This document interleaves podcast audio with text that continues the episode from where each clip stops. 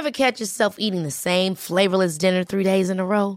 Dreaming of something better? Well, HelloFresh is your guilt-free dream come true, baby. It's me, Kiki Palmer.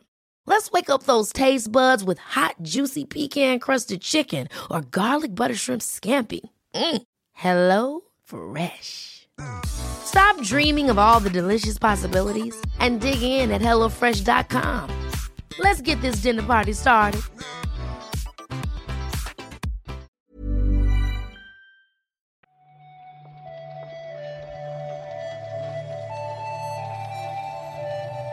Buenos días, bienvenidas y bienvenidos a una nueva recarga activa.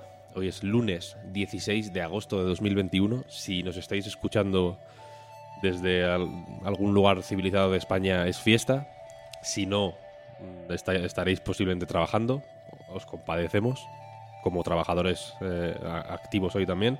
Y aquí estoy con Marta Trivi. ¿Qué tal, Marta? Hola Víctor, esta mañana hemos estado hablando tú y yo de que ojalá haber estado en Andalucía para no estar trabajando, pero eh, ¿tú sabes el calor que está haciendo en Andalucía, Víctor? Si yo aquí en Barcelona, que es más o menos tal, ya lo estoy sufriendo, y tú imagínate esto en Córdoba. Ya, bueno, pero uf, ventilador. Ahí te tiras en la, en la cama a jugar a algo. Mejor que ¿Jugar a Switch, por a ejemplo? la Switch, por ejemplo. Ahora vamos a hablar de ella. Mejor que, pero mejor que estar trabajando cualquier cosa, ¿no? Ima- imagino. Vamos a tener calor igual. Yo era por consolarme Eso- un poco, pero bueno, ya me has dado la Eso es verdad, eso es verdad. también. Bueno, vamos a comentar la actualidad.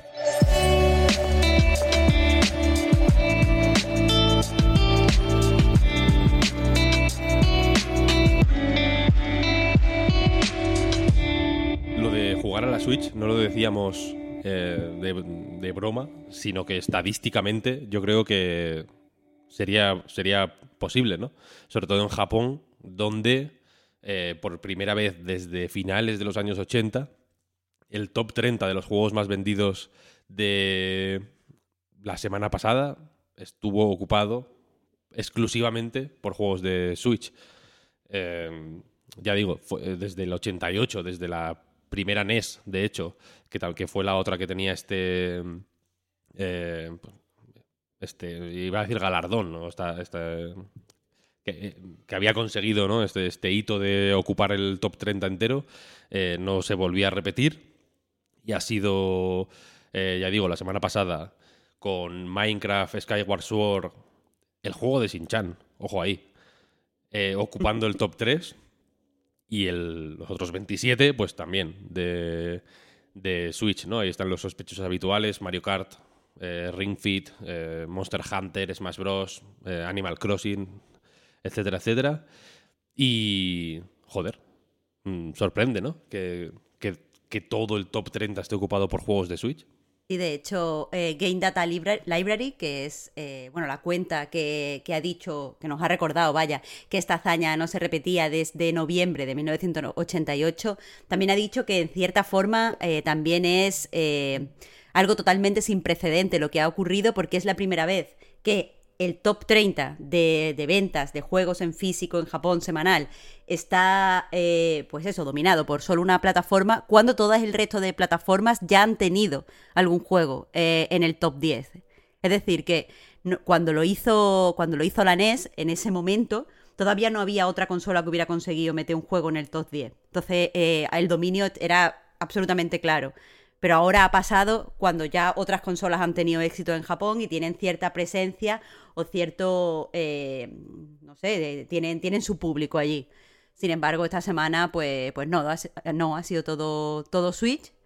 Y bueno, tampoco es, o sea, es- no tiene precedentes, pero tampoco es de extrañar porque el informe financiero que se publicó a principios de agosto ya decía que se habían superado los 89 millones de consolas en todo el mundo.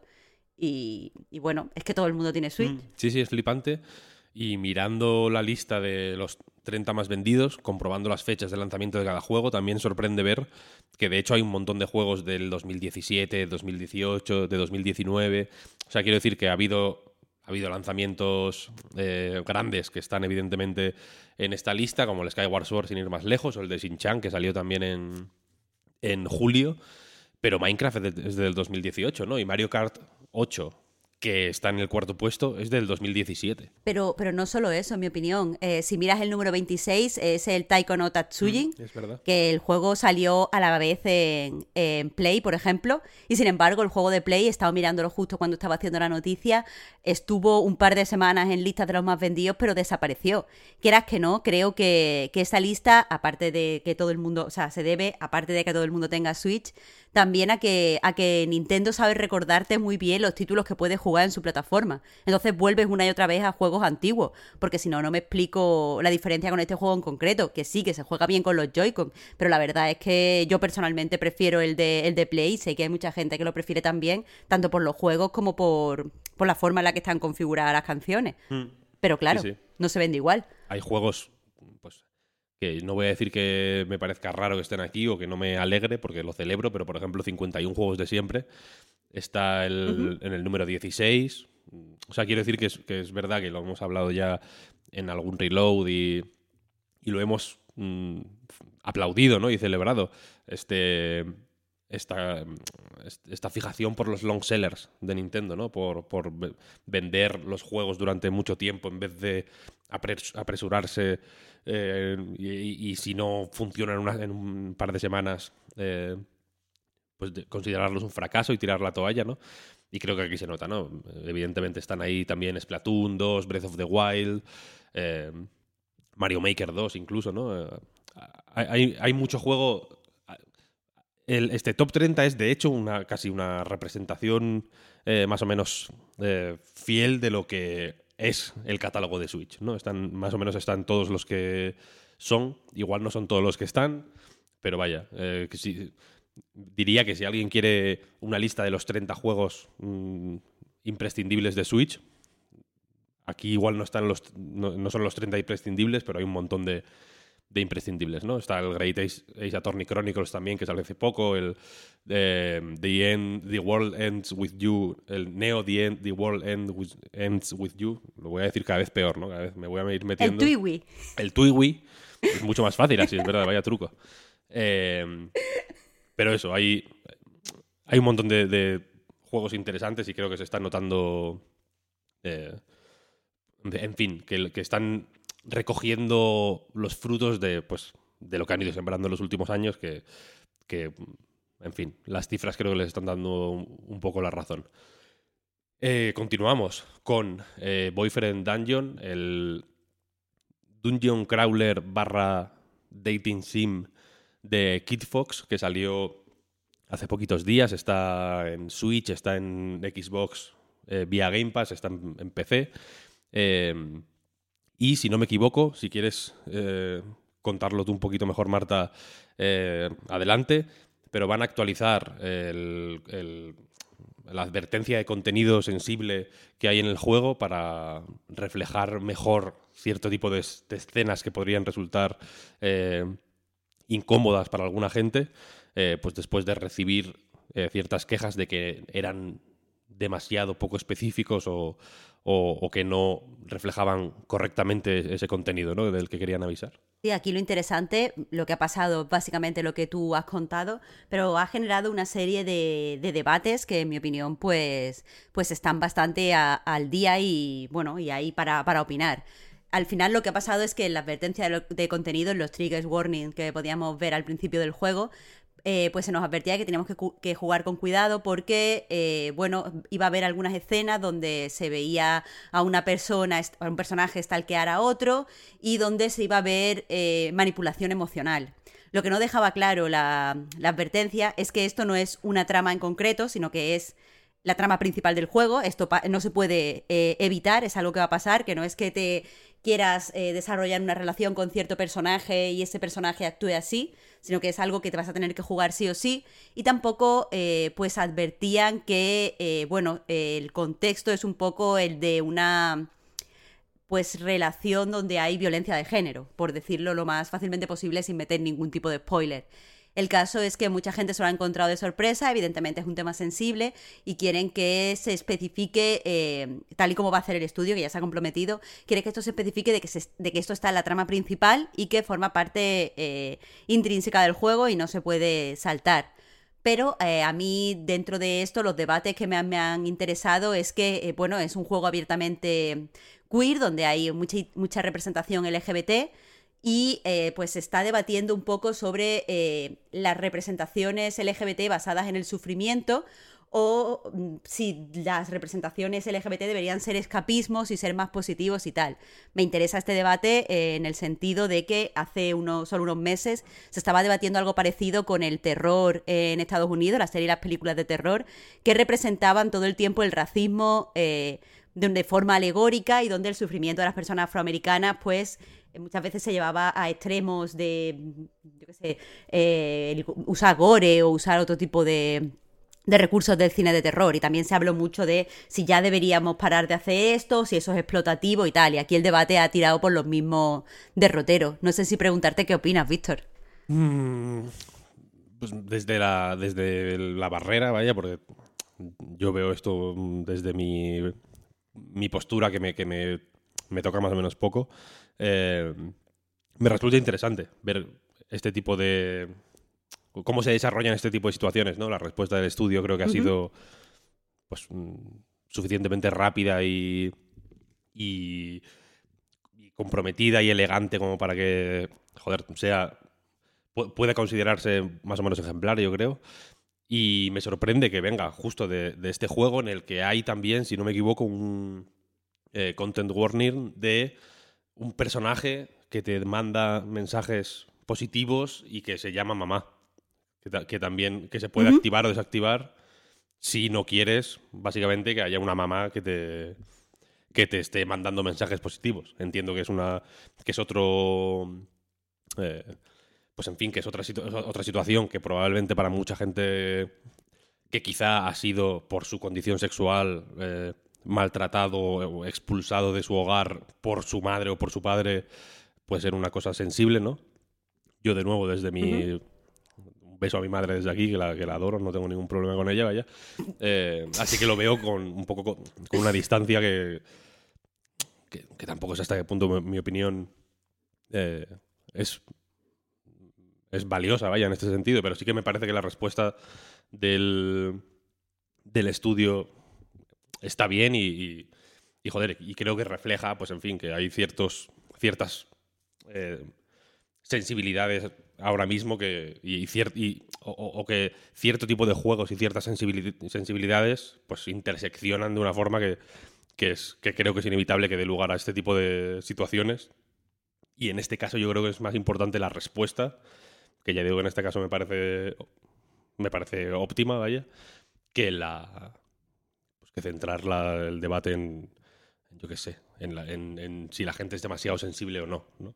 Entiendo que ya digo, yo en este caso no lo soy, pero entiendo que haya gente que sí, igual que yo soy sensible a otras cosas, yo qué sé. Solo decir que a la gente que esté preocupada por los spoilers, el trigger warning se pondrá de forma como, por ejemplo, se ha puesto el de Doki Doki. O sea, te saldrá uno general y tú puedes acceder a más información si, si lo necesitas. Es decir, no van a poner directamente un spoiler, pero quien quiera puede entrar a ver eh, cómo se van a desarrollar este tipo de temas sensibles. Y si te parece, Marta, terminamos con un regreso, no sé si esperado, pero eh, interesante también, yo, creo, vaya, que es el de Castlevania Grimoire of Souls, que es un juego, es un Castlevania para móviles, que tuvo una historia eh, más o menos turbulenta en su día, se anunció en 2018, creo, por ahí, o 2019. Eh, acabó como juego para móviles ya, quiero decir, acabó saliendo de forma muy, muy limitada en 2019 eh, solo en ciertas regiones, eh, desapareció de la App Store, salió solo en la App Store de, de, iOS y acabó desapareciendo al poco tiempo, desde entonces pues estaba inaccesible y ahora Konami ha anunciado que, que eh, va a recuperar el juego, se va a republicar dentro de, eh, de, Apple Arcade, ¿no? del servicio de suscripción de, de, Apple. Aquí para mí lo interesante no es solo la llegada del juego para la gente que sea pues, fan de la saga, sino eh, que me da la sensación de que Apple Arcade está de nuevo cambiando su, su estrategia. Hasta este momento mi sensación era que apostaba por títulos independientes de cierto culto o con potencial para tener cierto culto, pero últimamente está yendo a sagas conocidas eh, como un poco, creo, esto es opinión personal, a la desesperada. No sé si tú lo ves así, Víctor. Hombre, no sé si a la desesperada o, o porque no les queda otra. También al final entiendo que igual igual ya forma igual formaba parte del plan desde el principio, quiero decir, eh, solo que quien, mucho abarca poco aprieta, quiero decir, igual han querido ir un poco por, por sectores, por así decirlo, ¿no? Eh, juegos eh, primero fueron efectivamente a, Peña muy boutique, por así decirlo, ¿no? Había mucha gente trabajando para Apple Arcade al principio en la, primera oleada de, lanzamiento, digamos, como muy, eso, muy gourmet, muy de, de peña que le gusta cierto tipo de juego eh, indie de, prestigio, ¿no? Luego, luego ampliaron a, pues a juegos clásicos que ya estaban en, en, en la App Store, eh, pero quitando los anuncios, básicamente, que es un poco una de las premisas de Apple Arcade, ¿no? Que no hay eh, ni anuncios, ni micropagos, ni, ni, en fin, todo ese tipo de, de, mecanismos de monetización que, para mí, o sea, en mi opinión, crea como un como unos slums, ¿no? En la App Store. Está lo de Apple Arcade, que es lo bueno, y luego lo otro, que es el salvaje oeste, ¿no? Aquí, aquí puede pasar de todo.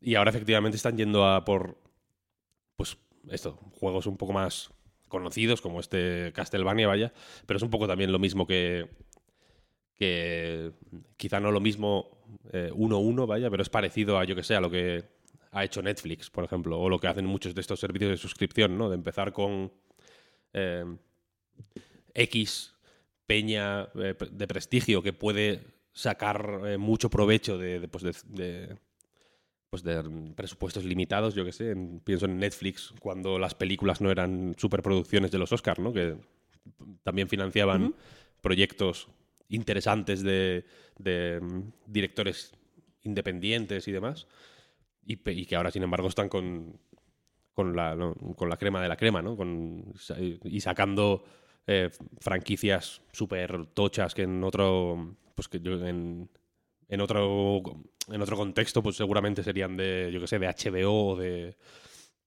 o de Showtime, ¿no? De, canales por cable que son los que tradicionalmente han producido ciertas series o ciertas películas. Bueno, o de, o eso, o de, Universal o Warner, quiero decir, por, hablar de cine. Y aquí, bueno, este Castlevania claramente es un proyecto B, quiero decir, en el sentido de que el juego ya existía. Mm, habrá que, o sea, se ha adaptado para Apple Arcade porque no tiene micropagos, ni publicidad, ni nada, ya digo, pero, pero es un juego que llevaba hecho tres años al final, ¿no? Bueno, aún así, yo entiendo que hay mucha gente que no pudo jugarlo en su momento o que lo jugó con problemas y dentro de que estoy de acuerdo que es un proyecto B, me sigue pareciendo una buena noticia. Sí, sí, sí, sí, es interesante, es interesante eh, que regrese este juego y que estas plataformas sirvan también para este tipo de cosas, ¿no? Para recuperar, no solo para eh, traer eh, proyectos nuevos, sino para recuperar otros que, pues, que tuvieron suertes desafortunadas, vamos a decirlo así. Y hasta aquí la recarga activa de hoy, que se nos está yendo de hora. Marta, ¿qué eres? Pep. Yo voy a decir que es por, por culpa tuya, porque Pep y yo lo tenemos ya dominadísimo. Ya, ya. Lo siento. Al final las, todas las dianas me apuntan a mí. Pero eso, muchas gracias Marta por este ratito por la mañana. Muchas gracias a ti, Víctor. Muchas gracias a todo el mundo por escucharnos. Recordad que os podéis suscribir en vuestra plataforma favorita y que si nos queréis apoyar económicamente podéis hacerlo en patreon.com barra Reload. Y hasta aquí la recarga activa de hoy. Nos escuchamos mañana. Chao, chao. Hasta mañana.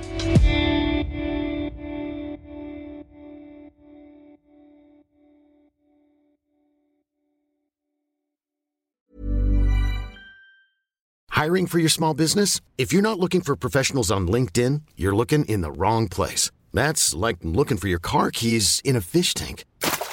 LinkedIn helps you hire professionals you can't find anywhere else, even those who aren't actively searching for a new job but might be open to the perfect role. In a given month, over 70% of LinkedIn users don't even visit other leading job sites. So start looking in the right place. With LinkedIn, you can hire professionals like a professional. Post your free job on linkedin.com slash achieve today. Planning for your next trip?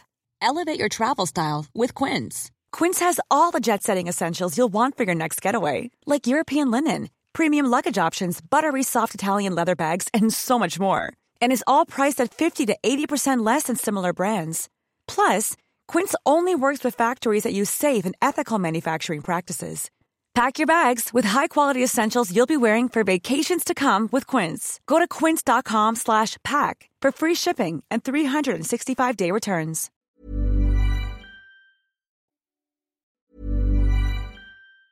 Ever catch yourself eating the same flavorless dinner three days in a row?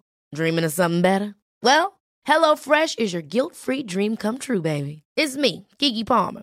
Let's wake up those taste buds with hot, juicy pecan-crusted chicken or garlic butter shrimp scampi. Mm. Hello Fresh. Stop dreaming of all the delicious possibilities and dig in at HelloFresh.com. Let's get this dinner party started.